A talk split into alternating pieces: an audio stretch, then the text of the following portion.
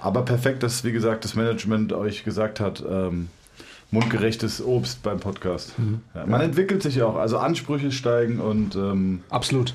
ja. Aber das nehmt ihr mir jetzt nicht krumm, oder? Dass da jetzt irgendjemand für mich extra geschnitten hat. Nein, nein, ist gut. Das macht ja auch, macht ja auch Sinn. Bedient euch. Ich will ihn so ein bisschen oxidiert haben. Wirklich? Ja, ja. Okay. Vertrage ich dann besser. Biohack. Ist es ein Biohack? Aber jetzt mal Gut. ernsthaft. Herzlich willkommen, Thomas.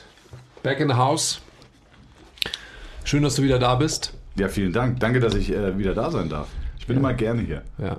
Ist auch lustig, macht ja auch Spaß. Ich auch. Ja. Dass du auch da bist, ähm, ist ein notwendiges Übel für mich manchmal. Ich greife nur deine Stimmung auf. Ich kann dafür nichts. Ich habe das auch nicht initiiert heute, by the way, auch wenn du es sagst. Doch, hast du. Na, gar nicht. Egal. Okay, Thomas schaut schon auf die Uhr. Willkommen zum Punkt. Nee, ich habe nur gedacht, weil ich sonst nie weiß, wie lange die Aufnahme geht. Ja. Ja. Wir wissen es auch nie. Wir haben. Ähm, Manchmal startet ihr nicht irgendwie eine. eine, das eine machen wir jetzt. Äh, machen wir manchmal.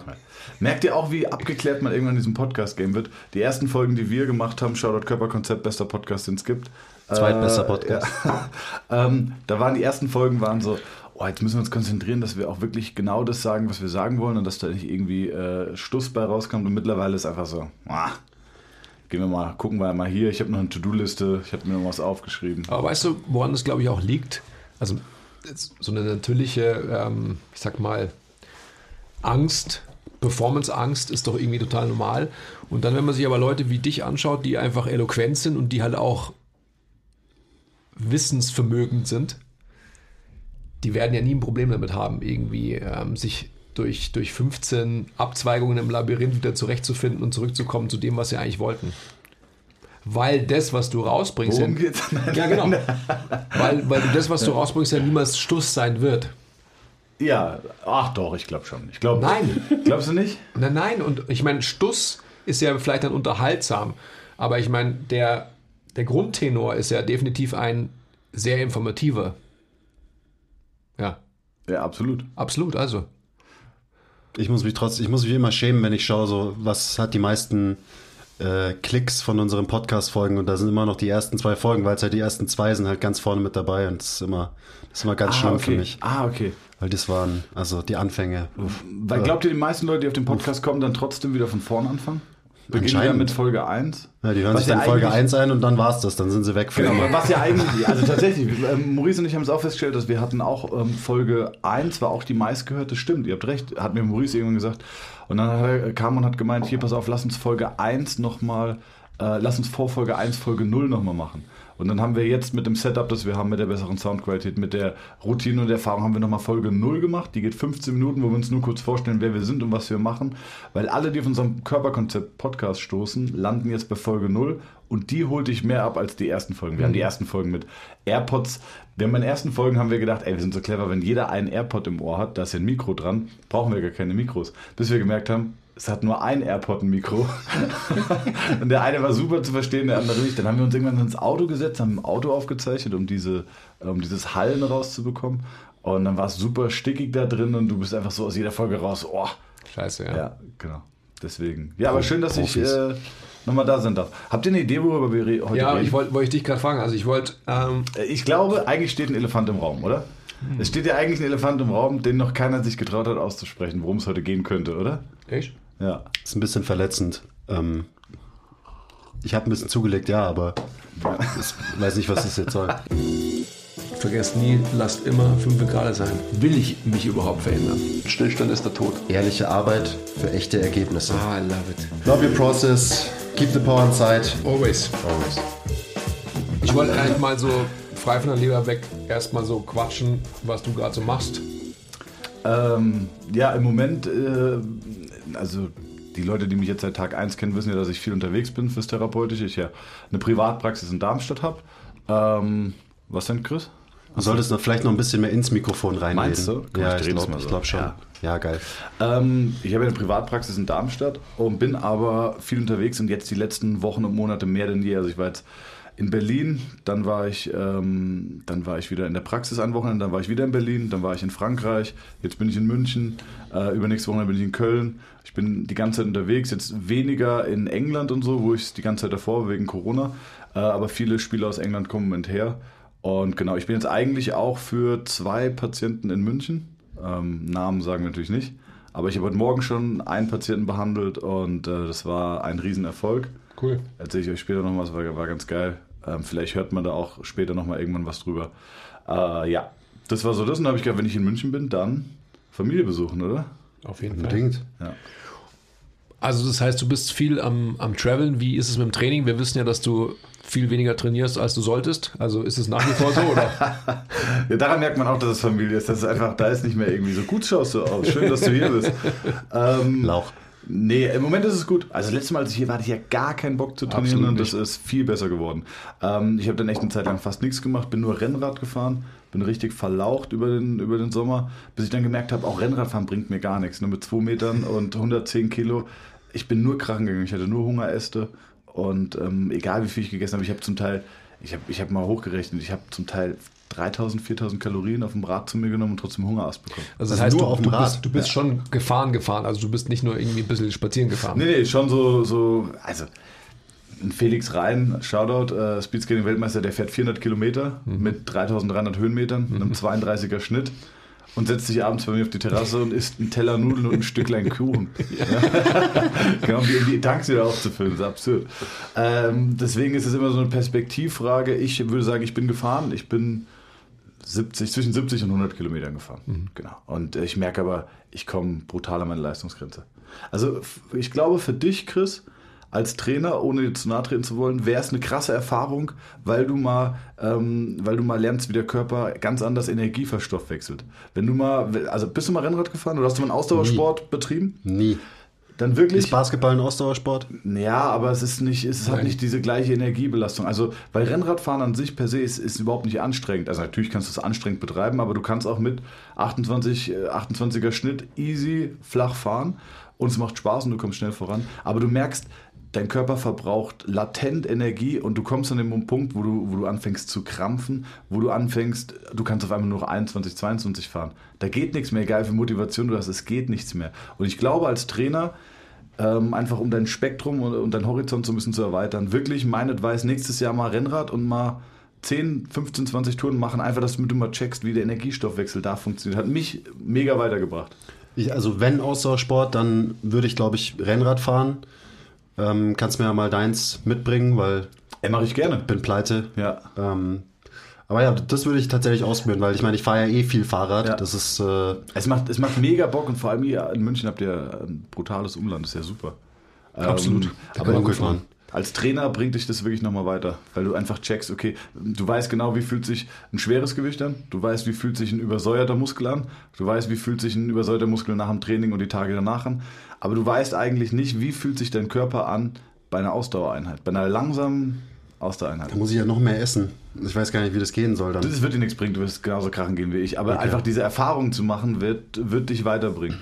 Ja, nächstes Mal, wenn du herkommst, nimm dein Bike mit, leih ich mir aus. Geil, ja, Fahr ich ein bisschen durch die Gegend. Ja. Leute, Du, joint kann, uns. du kannst nebenher joggen dann. Joint uns, der MT. ja. Der MTMTCC. Montagstraining, Montagstraining, Muskeltraining, Cycling Club. Genau. Ist auf alle Fälle natürlich äh, materialschlachtmäßig geil. Kann man geile Sachen machen. Ja. Ich, also ich kann dir nur zustimmen. Ich habe ähm, zur Uni-Zeit war das noch, habe ich tatsächlich so ähm, bei, bei so Exkursionen, die wir gemacht haben, habe ich so Mountainbike-Touren gemacht und habe dann am, eben halt auch gesehen, wie sich sowas mal anfühlt. Vorher auch noch nie gemacht. Ja. Also nicht ähm, in der Summe. Und es war krass natürlich auch. Hungerast über Hungerast, äh, Durchfall am Abend. Also Ja. so äh, vollkommen, vollkommen crazy war das alles. Ja, denn dein Körper ist wirklich der. Du, du verstehst nicht mehr, was mit deinem Körper los ist. Vielleicht probiere ich es doch nicht aus. Äh, Shoutout, nach, an, äh, Shoutout an, an einen Jungen aus Berlin. Da war ich, ich war jetzt in Berlin und der hatte gesagt, so, ja, man muss mal auch den Muskel überraschen. Der macht sich nämlich nicht richtig warm, geht auf die Kurzhandel, also auf die, lange, äh, auf die Flachbank, drückt 80 und danach 130. So. Und dann sage ich so, Alter, und der so, ey, man muss auch mal den Muskel überraschen. Surprise. Und deswegen war das, dieses Ding überraschend, das war ganz lustig. Und dein Körper wäre, wäre höchst überrascht, wenn du den auf so ein Rennrad setzt. Jo, der wäre richtig überrascht. Ja. Aber hallo, mein aerobes System wäre so, was, was? Hä? Völlig überrascht. Verstehe ich nicht. Ja. Jetzt mal weg vom Ausdauersport. Wie, wie trainierst du gerade? Am Eisen. Ja, es reicht jetzt auch Ja. wieder. Ich, so mich interessiert, wenn du so viel unterwegs bist, also hier Jet Set, Physio, Lifestyle und so. Die Ähm, Bildzeitung hat geschrieben, der Fitnessguru. Ich, hab, ich bin Bildzeitungsgetitelt Fitnessguru. Okay, also wie super. trainiert der Fitnessguru, wenn du eben so viel on the road bist? Also wie kriegst du dein Training rein? Wie planst du dein Training? Ist es überhaupt geplant? Machst du es alles Freestyle? Es ist überhaupt nicht geplant im Moment. Ähm, ich hatte, du hattest mir einen Trainingsplan geschickt nach dem letzten Mal. Habe ich angefangen zu trainieren, habe ich vier Einheiten trainiert. Mega krass, weil es ganz anders ist als das, was ich vorher gemacht habe, was ja gut ist, also was ja so, genau so sein sollte. Ähm, da war ich aber immer noch in diesem Motivationstief, also von letztem Mal und äh, habe mich da rausgearbeitet, einfach eigentlich auch, wie wir es das letzte Mal noch besprochen hatten, mit Dingen, die ich gerne tue. Also, wenn ich gesagt habe, ich habe keinen Bock eigentlich was zu machen, aber ihr wisst ja, wie es ist, es ist ähm, das Anstrengendste beim Auto anschieben ist, das Auto anzuschieben. Wenn es erstmal rollt, dann brauchst du nicht mehr viel Kraft, um es am Rollen zu halten. Und genauso ist es bei mir im Krafttraining. Manchmal brauchst du so diesen kleinen Peak, dass du ins Rollen kommst und dann läuft es von allein. Und deswegen habe ich versucht, in der Zeit, in der ich keine Lust hatte, äh, zu, äh, in der ich keine Lust hatte zu trainieren, einfach die Übungen zu machen, die mir Spaß machen. Bankdrücken, Schulterdrücken in allen möglichen Variationen und Formen, äh, ein paar Planks, ein bisschen was für den Bauch, ein bisschen Rücken. Ich habe alle schweren Übungen rausgelassen. Ich habe wirklich nur Sachen gemacht, die mir Spaß machen und bin jetzt wieder da, wo ich sage, ey geil, es macht Spaß. Ja, also im Moment bin ich drin, ich trainiere so drei bis viermal die Woche Krafttraining, fahre auch kein Rennrad mehr. Ja, zwei, dreimal die Woche abends 30 Minuten nur so ein bisschen Cardio, Kalorien runter, schrurbeln. Ja. Macht ihr Cardio noch nebenbei? Ah, doch, du machst immer deine, deine, dein Rudern und dein. Ich mache immer ein bis zwei Intervall-Sessions noch pro Woche auf jeden Fall, weil ich halt nicht ja, zum fetten, Ja, ja. super unfitten Ja. Krafttrainierenden werden will. Aber es ist natürlich schwierig, weil wir wissen ja alle, Cardio macht einen eben schwach und ähm, lässt einen atrophieren auf jeden Fall. Salat übrigens auch. Ich versuche das trotzdem irgendwie Aber mit nur den Bizeps, reinzubringen. dachte ich. Nur der Bizeps, ja. Das war die University of Kentucky State, die hat das ähm, 2007 in der Studie äh, und untersucht, dass es sich hauptsächlich, das hat was mit, mit, ähm, mit, der, mit dem grünen Farbstoff im, im Blatt zu tun, dass es sich hauptsächlich auf den Bizeps auswirkt. Ja. Weil der Anfangsbuchstabe B bei Bizeps und äh, G bei Grün mit der Kombination S, also es würde jetzt einfach auch zu tief werden. Ja, es ist zu wissenschaftlich für, für das Format hier. Ich dachte ja, dass, als ich vorhin gesagt habe, es geht, äh, es steht ein Elefant im Raum, dachte ich ja, dass es um vielleicht auch um die Wissenschaft geht. Und jetzt hast du auch eine ganz unsmoothe Überleitung gebracht. Sag, sag Kollege, so das war's jetzt, kein Bock mehr auf Cardio. Ja, ähm, spricht sich aus.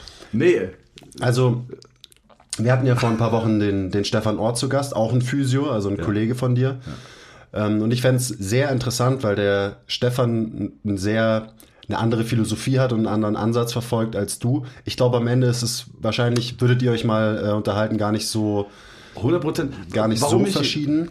Also, im, nein, fang, mach es mal weiter.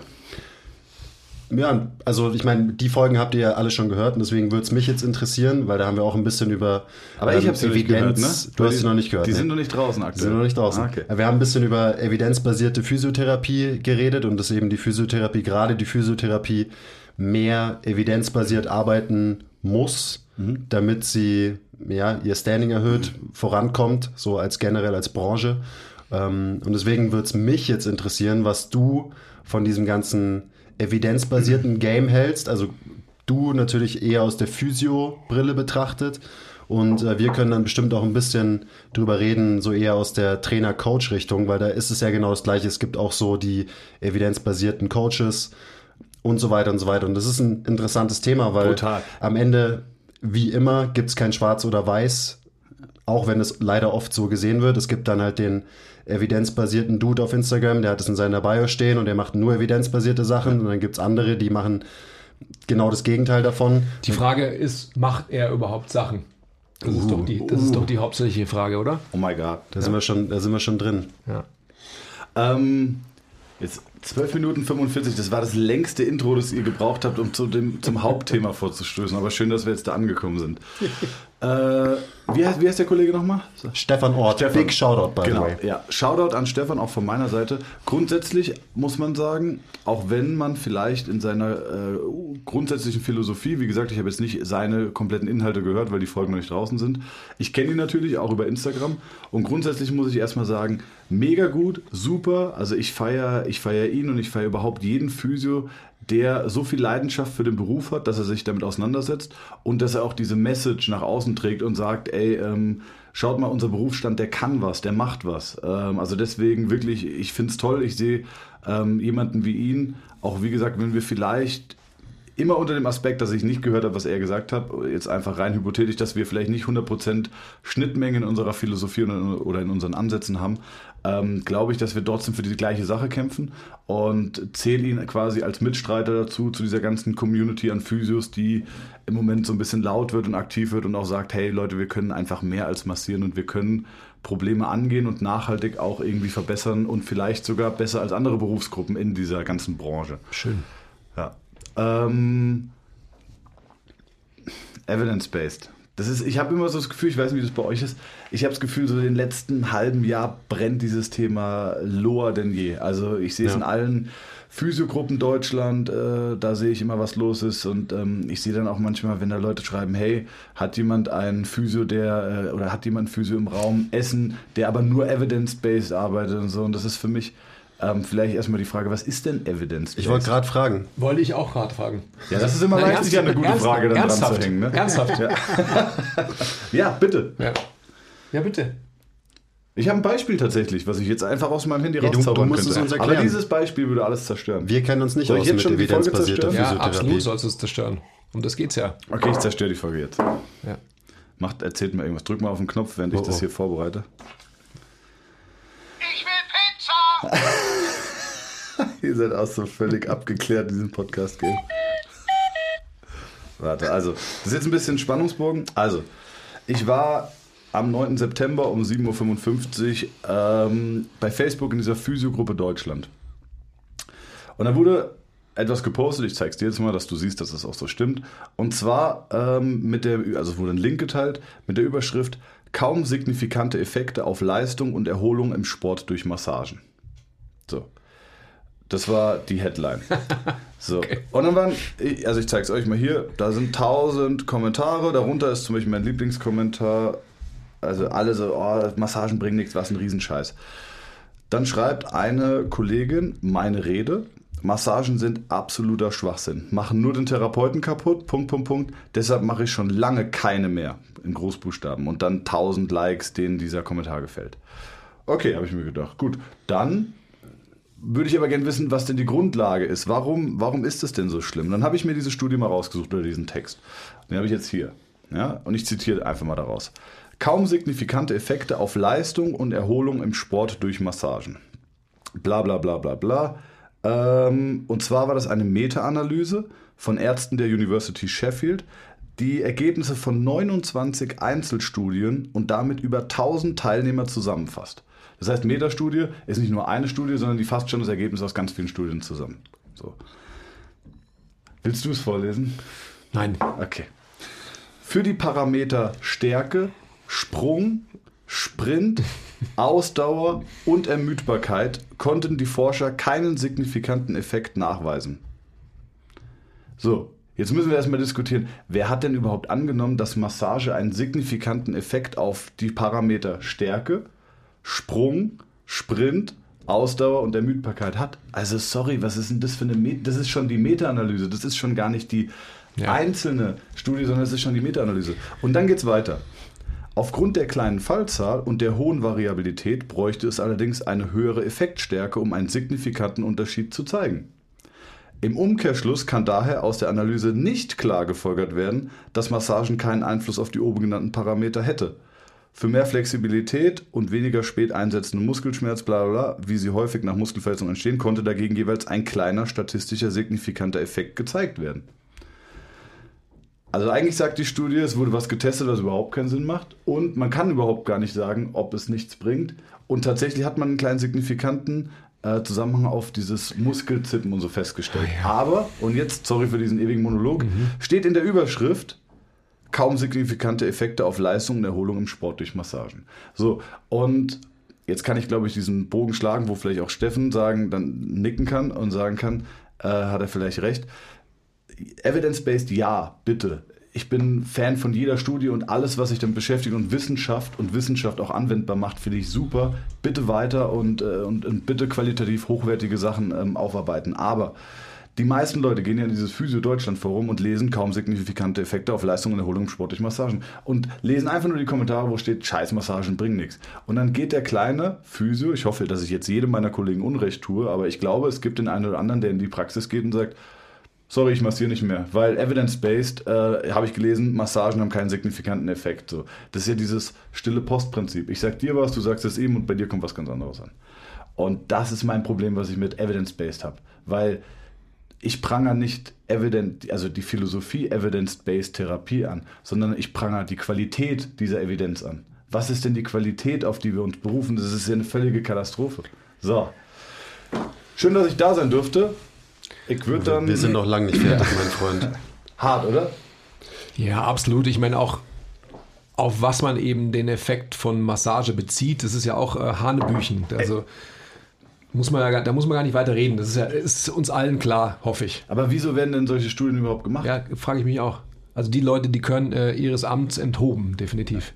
Und ist das jetzt, ist das dann evidenzbasiert? Und deswegen sage ich, nochmal, weil ich, ich komme ja immer wieder, ich komme wieder wie der typische Typ rüber, der, der typische Typ, der sagt, ey, äh, macht was hilft, ja. Aber am Ende des Tages geht es um Ergebnisse produzieren. Absolut. Ich habe heute Morgen jemanden behandelt, der seit April Knieschmerzen hat und in München bei Top-Ärzten war.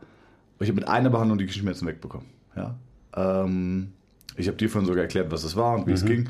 Und ähm, da ist es doch dann, jetzt kann ja jemand kommen und sagen, sorry, also das ist nicht evidenzbasiert. Ja, aber er hat die Schmerzen nicht mehr. Anderes Beispiel. Ich hatte einen blockierten Halswirbel und hatte ausstrahlende Schmerzen im Arm. Drei Wochen lang. Wenn ich abends im Bett gelegen habe und hatte mit einem Kissen, hat es ähm, auf meine Halswirbelsäule gedrückt, wurde mein Arm taub. Ähm, beim Behandeln und auch beim Rennradfahren war der Arm taub. Und ich habe gemerkt, scheiße, irgendwas hängt in der Halswirbelsäule. Hängt. Und äh, dann hatte ich einen Trainee da und habe den gefragt, Tommy, Tommy Vanderlohn, Shoutout, bester Mann, Tommy, kennst du Halswirbelsäule? Und sagt er, ja klar. Und dann korrigiert er meine Halswirbelsäule und das Problem ist instant, sofort weg. Ein Problem, was ich drei Wochen hatte, was ich dauerhaft gemerkt habe, war innerhalb von fünf Minuten gelöst. Bis heute anhaltend. Und dann braucht mir keiner kommen und sagen, so, ja, aber das ist äh, evidenzbasiert, ist es nicht. Oder wenn er sagt, also das kann ja laut Statistik nichts bringen. So. Das ist doch egal. Das Problem ist weg, 100 Prozent. Absolut. Nochmal, ja, weil ich wette, Steffen kocht jetzt, ja. Stefan. Stefan, sorry, sorry Stefan. Ähm, ich bin ja bei ihm. Es soll viel mehr evidenzbasiert gearbeitet werden. Ich, wie gesagt, ich prangere nicht die Philosophie an, sondern ich prangere einfach die Qualität der Evidenz in der Therapie und im Training an. Und ich glaube, im Training ist die Evidenz noch deutlich höher als in der, als in der Therapie. Ja, weil, Sicherheit. weil sich Training natürlich auf metrische, messbare Faktoren beziehen kann. Ja. Logischerweise. Das ist ja auch im Endeffekt das Problem von so einer Studie, dass einfach nicht Faktoren, nominal skalierte, weiche Faktoren gemessen Ja. werden, die vielleicht viel relevanter wären als Stärke. Ja. Whatever Oder that is. Sprung, Sprint. Also wer glaubt denn das, also wenn das proportional wäre, müsste man ja sagen, Usain Bolt ist der bestdurchmassierteste Typ der Welt. So schnell wie der ist. Also das ist ja, Ja, es, ist, es ist ein Riesenproblem. Was sind das für Studien und wie, wie sollen die funktionieren? In so einem, wie soll eine Studie irgendwie isoliert sagen können, diese Behandlungsmethode funktioniert, ja oder nein, wenn wir doch wissen, wie unfassbar komplex der menschliche Körper ist Ja, und wie jedes einzelne Subsystem von diesem Gesamtsystem Mensch miteinander interagiert. Also die, das ist ja auch immer das Problem bei irgendwelchen Ernährungsstudien und so weiter. Ja. Und ich hätte jetzt auch mal ein, äh, ein kleines Beispiel. Weil Trainer, besonders auch im, im Ernährungsbereich, aber auch im, im Trainingsbereich, ist ja genau das Gleiche. Da gibt's die Evidence-Based äh, Nazis, die irgendwie Hypertrophie nur Evidence-Based trainieren und so weiter. Ja, was auch immer. Mein Beispiel wäre jetzt ähm, intermittierendes Fasten, was halt einen krassen Hype erlebt hat, ich glaube immer noch erlebt. Und da kommen dann die Evidence-Based Klugscheißer auf Instagram daher und machen ein lustiges Meme und machen sich drüber lustig über Leute, die ähm, intermittierendes Fasten machen, weil natürlich zitieren sie dann die tolle Studie, ja, wir haben zwei Gruppen gehabt, die haben gleich viel Kalorien gegessen, die einen haben ähm, intermittierendes Fasten gemacht, die anderen nicht, beide haben gleich viel oder gleich wenig Gewicht verloren. Ja, natürlich ist es so, weil Kalorienbilanz König ist und da müssen wir uns auch nicht drüber streiten. Aber die Frage ist, was bedeutet das für die Praxis? Weil wenn jetzt der evidenzbasierte Warrior herkommt und der hat diese tolle Überschrift gelesen, wie eine fucking Bildüberschrift von dieser Studie, dann sagt er, ja, intermittierendes Fasten ist Bullshit. aha. Und dann komme ich her als Coach, der tatsächlich arbeitet mit Leuten, der nicht in seinem Keller sitzt und seinen äh, Evidence-Based Instagram-Account pusht, ohne Konkret dass er mit, gesagt, sitzt mit mal Leuten arbeitet. und sag, mhm, das mag alles, das mag alles sein. Aber intermittierendes Fasten ist trotzdem in der Praxis, in der echten Welt, in der Arbeit mit Menschen das, was Ergebnisse liefert, weil es dazu führt, dass Leute weniger essen und dadurch abnehmen. Und es ist eine der immer noch besten Interventionen, die du mit jemandem machen kannst, der Gewicht verlieren will. Aber und das ist das große, große Problem an diesen Evidenzkriegern auf Instagram, die dann Sachen als Bullshit abstempeln und dann kommt jemand irgendwie neu rein und lernt, ah ja, das ist Bullshit und beschäftigt sich gar nicht mit dieser Methode, mit diesem Tool, was man unfassbar gut einsetzen kann. Und ich glaube, da gibt es viele Parallelen zu dem, was du machst, dass es halt viele manuell therapeutische Tools gibt, die einen Wert haben können, aber nur, wenn man versteht, wie man das Ganze in der Praxis anwendet. Und das tun die wenigsten. Und das ist das, was der Andi, worauf er am Anfang hinaus äh, wollte. Was machst du denn eigentlich? Arbeitest du tatsächlich mit Leuten? Hast du schon Ergebnisse erzielt mit Leuten? Weil wenn nein, dann sorry, halt dein Maul und hör auf, über evidenzbasierte irgendwas Ich- zu ich posten und zu schreiben auf Instagram und dir dadurch irgendwie ein Following aufzubauen, weil du hast nicht das Recht, über solche Sachen irgendwas sagen zu dürfen. Ähm. Sorry, Rant vorbei. Fuck, ich habe mein Handy rausgeholt, einfach um mitzuschreiben, weil ich so viele Gedanken hatte, dass ich gar nicht weiß, wo ich an, an, anfangen will und aufhören will. Das Krasse ist, also bis jetzt muss ich sagen, eine mega krasse Folge, weil man merkt, wie, wie wichtig uns allen dieses Thema ist und auch wie emotional aufgeladen das Thema zum Teil ist. Ähm, merke ich auch bei dir. Ich merke, das beschäftigt dich emotional richtig. Ich weiß auch, glaube ich, warum es dich beschäftigt, aus den Gesprächen, die wir schon vorgeführt haben. Und du weißt auch, warum es ihn so beschäftigt. Aber er hatte dir eine Frage gestellt. Ich wollte jetzt nicht unterbrechen. Ich war nur so, fuck, ja, Chris, mega. Mehr davon bitte. Oder willst du gar nicht mehr? Okay, dann soll ich einfach mal? Na, ich, für mich ist, also diese Diskussion ist für mich müßig, weil äh, am Ende des Tages, ich bin natürlich voll bei dir. Wer, wer trifft, hat recht. Wer Ergebnisse produziert, der hat recht. Wer heilt, hat recht. Ja. Und was ich mache, ganz ehrlich, ist mir vollkommen wurscht. Wenn Leute ähm, es Charlatanerie nennen oder wie auch immer, weil sie nur auf evidenzbasierte äh, Behandlungsmethoden irgendwie zurückgreifen wollen, ist mir auch egal. Vollkommen irrelevant. Und am Ende des Tages ist es doch immer eine Summe. Was, was mir in diesem ganzen in dieser ganzen Diskussion immer so stinkt, ist tatsächlich einfach, was der Quiz gerade sagt, dass Leute sich erdreisten, den Finger zu heben und zu sagen, macht es dies nicht, weil es gibt keine Studienlage dazu, Ja. die mit niemanden, niemandem Menschen interagieren. Ja. Egal ob jetzt als, als Therapeut, und wir sind alle Therapeuten, wir haben unterschiedliche Medien, die wir transportieren. 100%. Und das ist alles. Und ich, wenn, wenn ich keine Ergebnisse produziere, dann muss ich es Maul halten einfach und fertig. Ey, ich habe nämlich- mein erster Punkt, den ich mir aufgeschrieben habe, ist, was machen wir denn überhaupt bis zu dieser, dieser guten Evidenz? Also ich prangere die Qualität der Evidenz an, aber was machen wir Ganz denn, genau bis so ist wir es. diese gute Evidenz haben? Absolut Sollen wir dann richtig. bis dahin gar nichts Ja, machen? genau. Ganz Ähm, oder sollen wir vielleicht einfach das machen, was in, der, was in der Zeit gut funktioniert hat? Gibt es bessere Methoden, die wir noch nicht kennen in der Zukunft als heute? Wahrscheinlich ja. Sehr sicher, ja. Mhm. Wahrscheinlich ja. Aber was sollen wir denn machen bis dahin? Deswegen, und das ist ja genau dieses Grau, was du ja eigentlich am Anfang angeprangert hast. Grau im Sinne von, wollen wir Evidenz? Ja, gerne. Aber lasst uns doch auch den Spielraum für Erfahrung. Mhm. Ähm, meine Karriere hat angefangen bei Adolf Katzenmeier. Ja? Der hat 41 Jahre DFB, 35 Jahre Fußballnationalmannschaft. Der hat so viel Erfahrung gehabt. Das war für mich eine Schatzkiste, die er aufgemacht hat. Und da war nichts mit Evidenz. Und äh, bis heute profitiere ich davon. Ich habe so vielen Menschen schon geholfen. Und ich habe vielen Menschen bestimmt auch nicht geholfen, denen ich geholfen hätte, wenn ich das und das und das vorher irgendwie gewusst hätte. Aber das nächste, was ich mir aufgeschrieben habe, ist, es ist auch immer brutal einfach, kritisch zu sein. Kritisch sein ist so einfach. Absolut. Wenn wir eine Statistik haben, dass einer, der aus dem vierten Stock springt, sich in der Regel beide Beine bricht, dann darf ich ja theoretisch nicht sagen, dass das auch passiert bei einem, der aus dem fünften Stock springt.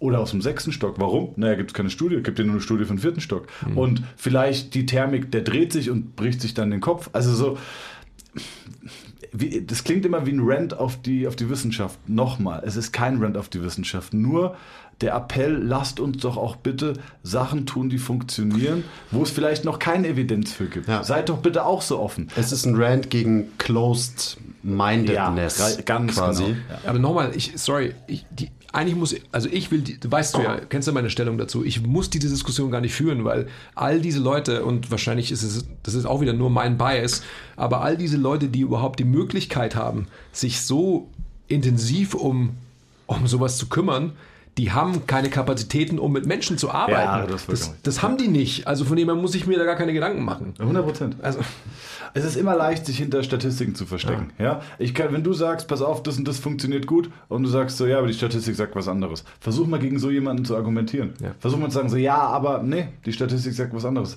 Es ist ein riesen Schutzschild, ja, der sich da aufbaut, wenn du, wenn du das Wort Statistik oder Evidenz benutzt. Und ähm, ich glaube, dass wenig Leute den Mut haben, auch zu sagen, sehe ich aber anders. Ich sehe es in der Physiotherapie, dass es, dann heißt es, kann mir jemand eine manuelle Therapiefortbildung empfehlen, die evidenzbasiert ist? Kann mir jemand eine evidenzbasierte Fortbildung für Lymphdrainage empfehlen? So, Alter, Leute, jetzt lasst doch mal die Kirche im Dorf. Ja? Nice to have, Ja. aber wie gesagt, was machen wir denn, bis es eine gute seit wann Evidenz gibt es denn das überhaupt? Ich weiß nicht, seit- also seit wann ist dieser Run auf Evidenz basiert so groß? Also ich habe das Gefühl, jetzt gerade in der Physioszene ist das noch sehr fresh. Ja. so Ja, im, sehr im Trainingsbereich gibt es das schon länger. Also gerade jetzt so ähm, die Jeff Nipperts und ähm, RP Strengths und so, die ja wirklich sehr guten Content machen. Also es ist ja, und das ist ja genau die Sache. Natürlich muss alles irgendwie eine, ähm, eine Grundlage haben, was wir machen. Auch eine wissenschaftliche hat's ja auch. Ich meine, wir beschäftigen uns mit Anatomie, ähm, als Trainer eben mit Belastungsnormativen, wie funktioniert Trainingsplanung, wie funktioniert Progression und so. Das sind alles wissenschaftliche Prinzipien. Und wenn man eben gewisse Prinzipien versteht und unter Prinzip würde ich auch eben, was ist echte funktionelle Anatomie, was, wie funktioniert Biomechanik, wenn man diese Sachen versteht, so dann kann man eben in der Praxis arbeiten. Ich habe ja auch, darf ich? Ja. Ich habe ja auch, ich, ich arbeite ja auch wissenschaftlich. Aber ich arbeite vielleicht primärfeldwissenschaftlich. Ich, hab, ich weiß nicht, ob ich es mal bei euch hatte. Ähm, ich hatte einen Patienten, so, und dann habe ich gesagt, Hüftbeuger ist verkürzt. Und dann habe ich gesagt, okay, jetzt ähm, bitte, Chris, ich zeig dir, ich zeig dir einen Couch-Stretch, den deinen Hüftbeuger. Das war ich vor zehn Jahren oder so. Und dann kamst Ich auch, du, by the way. Und dann kamst du und hast, äh, kamst und ich habe getestet und Hüftbeuger ist immer noch verkürzt. Was war mein Learning? Denen bringt nichts. Shit, Nee. that, shit doesn't work. Nein. Chris ist ein Arschloch und hat nicht richtig gedehnt. Das war mein Learning. Dann habe ich gesagt, okay, wenn der Typ nicht richtig dehnt, Chris, du hast nicht richtig gedehnt, doch, aber ja, erzähl mir nichts, hat nichts gebracht, dann machen wir das jetzt zusammen. Und dann habe ich da Leute wirklich, das war wie eine wissenschaftliche, also war jetzt halt, habe ich die Leute genommen, das habe ich mit vielen Leuten gemacht und habe die unter meiner Aufsicht dehnen lassen. Und ich habe experimentiert. Ja? Und ich finde, jeder Therapeut und jeder Trainer muss auch mal experimentieren, um äh, Sachen auszuschließen, zu gucken, was funktioniert. Und dann kam ich zu dem Punkt, wo ich gesagt habe, okay, ich habe den 30 Sekunden dehnen lassen. Eine Minute, eineinhalb, zum Teil sogar dreieinhalb. Dann habe ich eine postisometrische Relaxation. Ich habe alles Mögliche gemacht. Peer, Muscle Energy Techniques. Ich habe alles durchgedehnt. Und kam zu dem Entschluss, bringt nichts. So, und dann muss ich mich ja fragen, warum bringt das nichts? Und dann muss ich ja auch meine Philosophie und den Ansatz äh, hinterfragen. Und muss gucken, wie kriege ich denn raus, was was bringt. Wann bringt es was und wann bringt es nichts. Und dann mache ich es bei einem und bei dem bringt es was. Und dann muss ich gucken, was ist sein Sonderfall. Ah, okay, er hat vielleicht die und die anderen Voraussetzungen. Das ist ja auch eine Art von Wissenschaft. Das ist ja Try and Error. Das ist meiner Meinung nach die wichtigste Wissenschaft. Also Leute reden viel von evidenzbasiert und dass es der Shit ist. Für mich, ja, es ist super wichtig, aber halt ein Teil von diesem großen Ganzen ähm, experience-based. Das ist der, das ist der wahre Shit. Da gab es mal ein Buch, ähm, das Blackbox-Prinzip. Habt ihr es mal gelesen? Nein. Da ging es auch in einem Kapitel darum, boah, ob ich das zusammenkriege. Und zwar war ein in England ein, äh, ein Waschmittelhersteller, der Waschmittel produziert hat. Und der hatte Probleme, weil die Düsen immer wieder verstopft sind und Probleme gemacht haben. Die haben aber irgendwie Düsen gebraucht. Und dann haben sie Wissenschaftler beauftragt, und zwar sollten die irgendwie Physiker, glaube ich, waren es. Nagelt mich nicht drauf fest. Lest einfach nach, steht im Blackbox-Prinzip. Physiker und die haben genau berechnet, was die perfekte Düse ist. Haben das gemacht, hat nicht funktioniert. Haben wieder berechnet und berechnet und berechnet, hat nicht funktioniert. Und dann haben sie irgendwann einen Biologen rangelassen. Und der hat einfach sich die Düse angeguckt und hat dann zehn andere Düsen designt. Einfach kunterbunt. Ja, einfach andere Düsen, andere Länge, andere Dicke, andere Drehung, äh, anderes Material und hat dann geguckt, A, bei welcher funktioniert es am besten. Da hat er die genommen und hat die wieder verändert. Hat das Design wieder angepasst und wieder verändert. Und das hat er gemacht. Nach über 200 Prototypen hatten sie eine Düse gefunden, die nicht mehr verstopft war. Und in der Biologie ist es, glaube ich, völlig normal, dass man dieses Try-and-Error-Prinzip auch anwendet. Also es ist nicht nur immer dieses, ähm, wir berechnen was und dann ist es so, sondern auch mal, klar, auf dem Weg zur richtigen Düse habe ich halt vielleicht auch 199, die nicht funktionieren, aber irgendwann kommt die eine, die funktioniert. Nochmal, ich kann zum dritten Mal nur sagen, dass mir ähm, die Diskussion tatsächlich irgendwie auf den Nerven äh, Ja, geht. aber sie ist sehr, sehr, sehr wichtig. Sie ist sehr, sehr wichtig, aber für mich kommen so, so Faktoren wie, bist du ein Menschenmensch, äh, viel zu kurz. Also alle, die wir hier drei sitzen, sind wir Menschenmenschen und haben letztendlich wirklich als Aufgabe uns genommen, fürs Leben andere Menschen weiterzubringen. Wenn ich, ähm, jetzt auch wieder nur mein Rand oder mein Bias, wenn ich mich hinter mein ähm, Telefon verstecke und halt irgendwie rande darüber, dass evidenzbasiert ähm, funktioniert und sonst funktioniert nichts, dann muss ich mich fragen, eben für was, mit wem arbeite ich?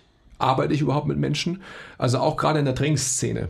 Wenn es einfach so ist, dass es einfach, es gibt theoretische Grundlagen, die sicherlich richtig sind, aber ziehen die in Account hat ein, ein Mensch seine Tage, hat ein Mensch äh, nicht geschlafen, hat ein Mensch äh, einen kranken Kater, etc., etc., etc., etc. All diese Faktoren, die einfach den Menschen zum Menschen machen und nicht zur Maschine, werden in dieser ganzen Betrachtung nicht in Account gezogen. Von dem her ist es für mich einfach Hanebüchen. Also ich muss mich darüber gar nicht ähm, beschäftigen, mir Gedanken darüber zu machen, was ist richtig, was ist falsch, weil all diese Menschen für mich nicht in der realen Welt sich bewegen. Ja, natürlich kannst du den, die perfekte Kalorienbilanz ausrechnen und jemandem einen Ernährungsplan geben. Herzlichen Glückwunsch. Wenn du ein guter Trainer bist, wenn du Menschenmensch bist, dann weißt du, was für Faktoren da mit reinspielen. Und das ist halt für 99, ja, okay, 90 Prozent der Leute nicht getan, ist ihnen den perfekten Ernährungsplan zu geben, sondern du musst halt mit ihnen reden, du musst wissen, womit haben sie Probleme und so weiter und so weiter. Da kommen halt die zwischenmenschlichen Skills ins Spiel, du halt Absolut. brauchst als Therapeut, Absolut. als Trainer, als Coach. Wie viel, wie viel, und das ist doch einfach das Interessante, was ist, nominal skalierte Faktoren zu überprüfen in Studien ist einfach extrem schwer, weil wie willst du die bewerten? Die kannst du nicht messen. Ja, extrem schwer. Oder kannst du schon messen, aber viel, viel schwerer Ja, als klar. metrisches. Und ich meine, da sind wir wieder bei dem Punkt. Deine Persönlichkeit, dein, dein Persönlichkeitsprofil bringt so viel mit, was letztendlich den Heilungsprozess deiner Menschen, ich sage es mal 100%, positiv beflügeln wird. Definitiv. Das will ich ja gar nicht ausschließen. 100 Prozent. Nein, ich meine, ich, ich spreche dir ja nur, ähm, also ich will ja nur quasi in deine Richtung auch argumentieren, ja. weil alles andere ist einfach Hanebüchen. Nochmal, Hanebüchen. Jetzt ist habe ich so ein nicht ganz verstanden. Wort. Was ist es? Also- Hanebüchen. Ich würde gern nochmal zurück zu dem kommen, das haben wir vorhin schon mal angeschnitten. Und Rennradfahren? zwar, nee, auf gar keinen Fall.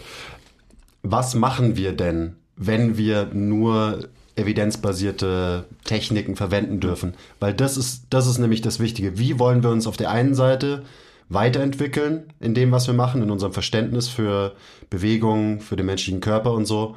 Ähm, das ist auf der einen Seite und auf der anderen Seite, was machen wir denn dann, dann mit Leuten? Weil ich sehe zum Beispiel jetzt gerade so einen Trend, gerade auf der, in der Physio- evidenzbasierten Welt, da ist dann so, okay, jede Technik, keine von, keine manuelle Technik ist irgendwie evidence-based, das ist alles Bullshit. Genau. Also Okay. dieses, also genau, ja, bitte.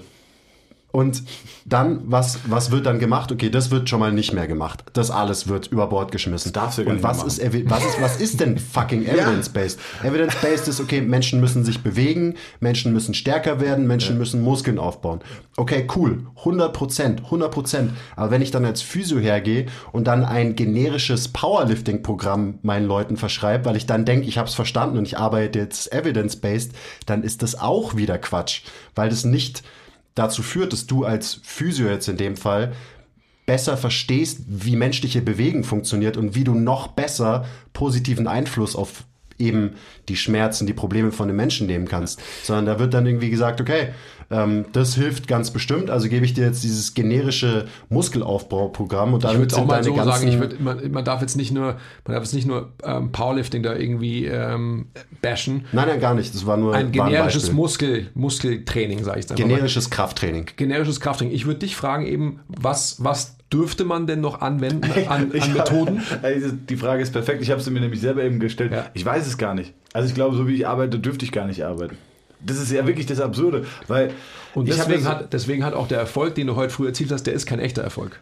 Das war auch gar kein Erfolg. Okay, ja. Also der Schmerz ist weg, aber es ist, äh, naja, aber das habe ich mich auch gefragt. Vor allem muss man überlegen, ähm, ich beherrsche so viele Techniken oder wende so viele Techniken an, die 80, 90 Prozent der Therapeuten nicht kennen. Vielleicht, also der, der 80 ist vielleicht ein bisschen hochgegriffen, aber sagen wir mal, 50 Prozent aller Therapeuten, wenn die mich behandeln, sind mehr. Ich habe ja auch viele Trainees, die auch alle diesen Trainee-Programm bei mir machen, die ja auch sehen, wie ich arbeite, die ausgebildete Kollegen sind, die denken so, was krass, habe ich noch nie gesehen. Das heißt, die Techniken, die müsstest du erstmal alle kennen und sie dann erforschen. Und das Problem, was ich sehe, oder, oder vielleicht sehe ich das auch falsch, dann korrigiert mich, ich bin da wirklich offen für, für eure Meinung. Ähm, aber wie willst du denn in der Therapie eine evidenzbasierte gute Forschung aufziehen? Als Beispiel, sagen wir mal, wir wollen gucken, eine Beckenschaufel steht vielleicht eine Seite ein bisschen weiter nach vorne als die andere. Ja? Das muss jetzt keine Dysfunktion sein, weil zum Beispiel der Typ ist äh, Weitspringer. So, jetzt ist es aufgrund seiner Sportart steht eine Beckenschaufel ein bisschen weiter nach vorne. Ja? Das ist nicht schlimm. Das Becken ist schief, schief in Anführungszeichen, aber für seine Sportart perfekt. So, und jetzt wollen wir einfach herausfinden, was passiert denn, wenn ich jetzt eine manualtherapeutische Technik nach hinten mache. Dafür brauche ich ja eine gewisse Gruppe. Sagen wir 100 Leute. Das funktioniert ich werde nicht. niemals 100 Leute finden, die exakt das gleiche Problem haben. Ja? Weil es nicht mal zwei Leute gibt, die Ganz genau. genau der eine hat die schon mal, gleichen der eine hat schon mal einen Kompensationen haben. Kreuzbandriss gehabt. Der andere hat zum Beispiel Verdauungsprobleme. Der andere hat die andere Beckenschaufel nach hinten gekippt. Der andere hat eine funktionelle Beinlängendifferenz. Der andere hatte schon mal äh, einen gebrochenen Arm und deswegen stimmt es da oben nicht.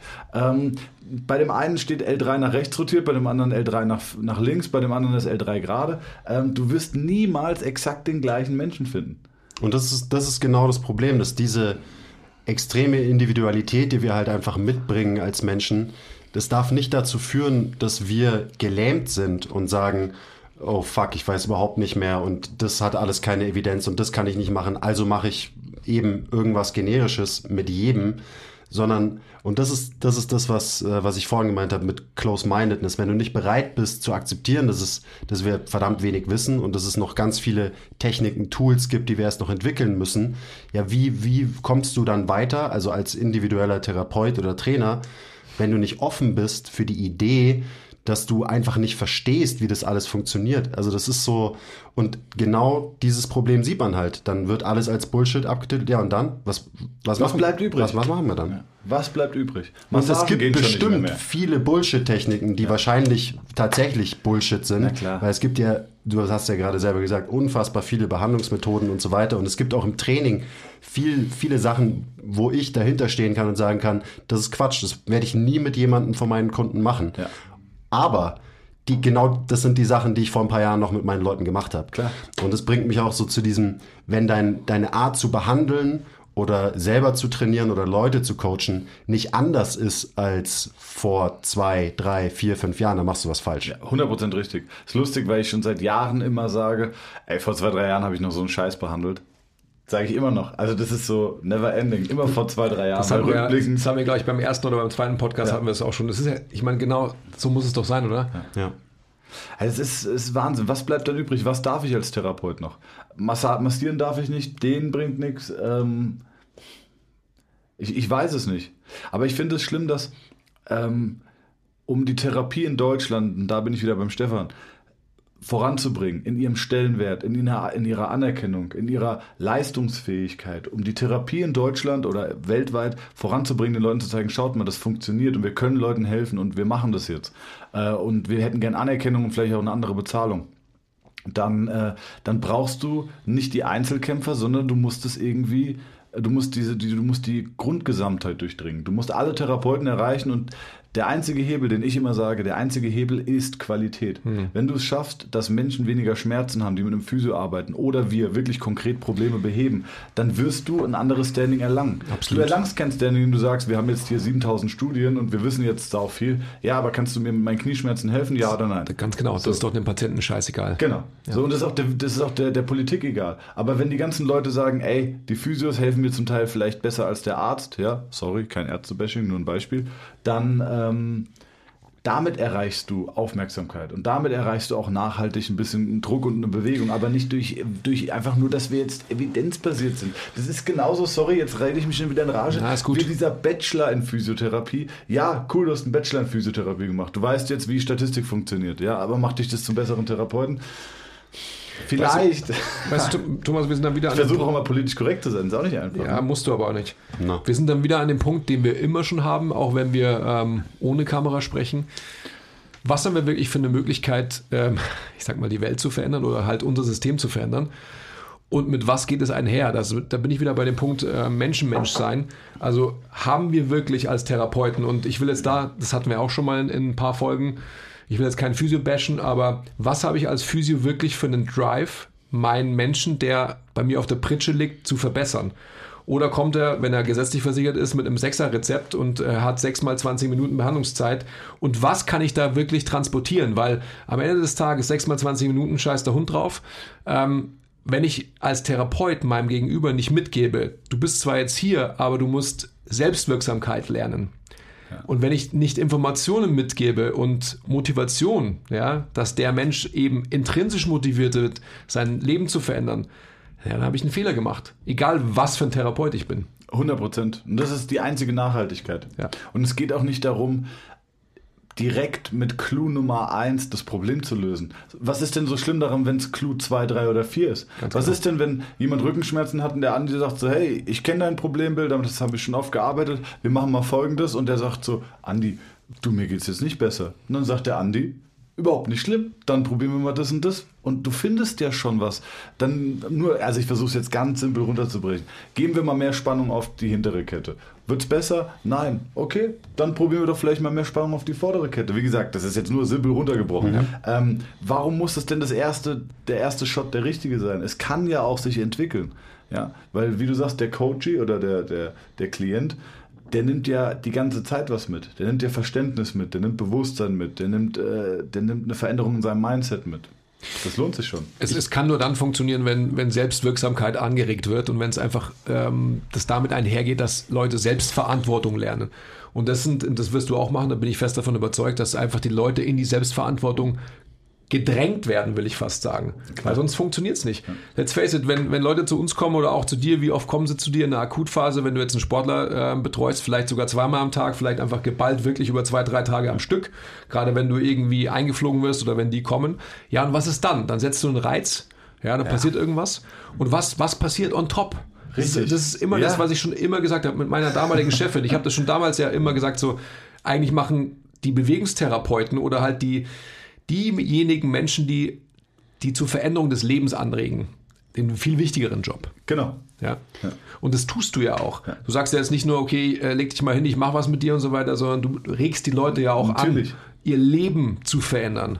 Und ohne funktioniert es nicht. Und das sind die, da will ich jetzt nochmal eine Lanze brechen, weil ich feiere ja auch äh, die Memes, wo Techniken, Methoden, fragwürdige halt durch den Kakao gezogen werden, weil ähm, das challenge den Status quo der, der Szene, egal ob es Training oder Physiotherapie ist, was wichtig ist, weil wenn wir uns auf dem ausruhen, was da gerade passiert, dann machen wir einfach einen Riesenfehler, dann kommen wir wieder nicht voran.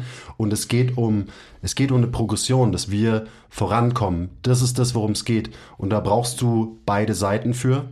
Aber du brauchst auf jeden Fall auch Leute wie zum Beispiel, wieder Big Shoutout an Stefan, die die Denkweisen, die Leute hegen, challenged und die eben so den, ich, ja, weiß ich nicht, Physio, der halt immer noch äh, nichts Aktives mit seinen Leuten macht und davon gibt's viele, die eben diese Denkweise challenged und denen aufzeigt, was denn vielleicht viel wichtiger ist. Und das ist eben Selbstwirksamkeit entwickeln, weil das ist ja eins der großen Themen, gerade auch von der evidenzbasierten ähm, Bewegung, sage ich mal. Kommunikation, wie redest du mit deinen Patienten? Also den Leuten kein Fragilitätsmindset auferlegen, ja. sondern den Leuten zeigen, wie widerstandsfähig und rigide Menschen sind. Das sind immer so die Hauptpunkte, die da immer wieder kommuniziert werden. Und die sind unfassbar wichtig. Und genau deswegen feiere ich halt beide Seiten. Und in der Mitte, da kriecht viel Bullshit rum. Ja. Ist auf jeden Fall so. Und da braucht es dann auch Leute, die halt da eine Ansage machen und sich trauen, da was äh, dagegen zu sagen. Aber wie immer, man muss beide Seiten sehen. Also deswegen feiere ich ja auch Stefan, wo ich sage, dass wir vielleicht nicht die hundertprozentige Schnittmenge haben. Ich habe mich jetzt nicht so viel mit ihm beschäftigt, aber ich, ich, ich, ich glaube, ich weiß, was sein Tenor ist. Ähm, es braucht diese Menschen wie ihn, die auch mh, vielleicht das Stilmittel der Übertreibung nutzen, um dann nochmal so einen Finger in die Wunde zu setzen und zu sagen, ey, schaut mal, das geht gar nicht. Äh, ja, ich finde halt nur dieses nur evidenzbasiert. Ja. Aber vielleicht, wie gesagt, muss es, braucht es diese Übertreibung, damit es unten irgendwo ankommt. Und vor allem, also wenn wir jetzt bei ihm bleiben, wir hatten ihn ja live hier, wir haben uns auch außerhalb vom Podcast unterhalten. Erstens arbeitet er jeden Tag mit Menschen. Zweitens ist er unfassbar wissbegierig und will zum Beispiel das, was wir so an Philosophie haben, verstehen und eben dadurch wahrscheinlich seine eigene ähm, Praxis aufs nächste Level bringen. Und das ist der große Unterschied. Und da hate ich den evidenzbasierten Physio, der in seinem Keller sitzt und irgendwie gerade eben seine Ausbildung fertig Ja. gemacht hat. Aber weil er halt geile Infographics macht, hat er fett viele Follower auf Instagram, was Leute assoziieren mit Glaubwürdigkeit. So, ciao, mit euch will ich nichts zu tun haben, aber eben mit den Leuten, die wirklich mit Menschen arbeiten und Menschen helfen, mit denen will ich was zu tun haben. Und die werden immer dieses progressive. Mindset haben. Ja. Und Das hast du schön mir, gesagt, finde ich. Was mir eben noch eingefallen ist zu dem, was du gesagt hast, Andi. Ähm, der Mensch kommt immer wieder in Lebenssituationen, wo er mal Schmerzen hat oder Probleme hat oder Bewegungseinschränkungen oder wie man es auch nennen möchte. Und dann ist es schön, jemanden zu haben, der einen da raushilft. Aber am Ende des Tages brauchst du den Zahnarzt weniger als die Zahnbürste. Also es geht mehr darum zu pflegen als zu reparieren. Ja, und es ist schön, dass Und die, es und die Zahnseide, by the way. ja, es ist schön, dass es uns gibt, ja. Und, äh, aber deswegen ist zum Beispiel, ihr habt Leute, die kommen seit Jahren jede Woche, die habe ich auch. Aber mein Standardpatient kommt, wird behandelt, ist schmerzfrei und geht mit den Worten, jetzt musst du es stabilisieren, bitte. Ja, und äh, macht es. Und, und ja, und wie lange? Es hört nie auf. Ja, es wird einfach nicht aufhören. Und genau da sieht man ja, wie deckungsgleich die grundsätzliche Philosophie von den Guten im Game ist. 100 Prozent. Immer. Ja, immer. Okay, Mic Drop und ähm,